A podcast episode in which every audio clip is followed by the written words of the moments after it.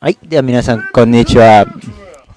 えー、と、私たちは、メブ協会の、えー、翻訳をしているグループです。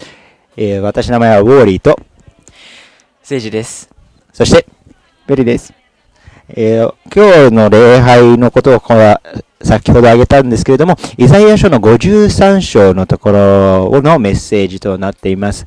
えーそこをとって、まあ、それぞれ、えーどんなことをあ感じ取ったのか、自分がどんな教えがあったのかをちょっと聞いていきたいと思うんですけれども、えーと、どっちから行く？政治、政治君、ウェリ。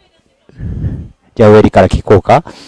えっ、と、今日のメッセージで、あなたが、まあ、心に響いたこと、学んだことは何ですか？やっぱり、神の言葉は変わらないことです。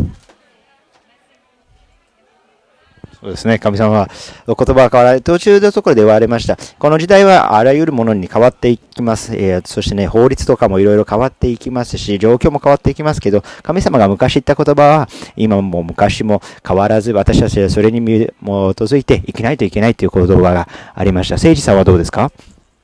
えー、そうですね。まず、そのイエス・キリストが私たちのために死んでくれたということが、あの、私たちのために自分の身を捧げたということが、その私たちが同じように他の人にあの自分、あの、神様の言葉を広めるべきだと私は感じましたね。そうですよね。えーと、今日、えーっていうのは晩餐の礼拝でありまして、神様が私たちのために命を捧げた、まあ、そこがメインのところになっています。今回翻訳された中で、まあ、多少切りにくいところもあると思いますが、これから配信していきたいと思いますので、よろしくお願いします。ありがとうございました。ありがとうございました。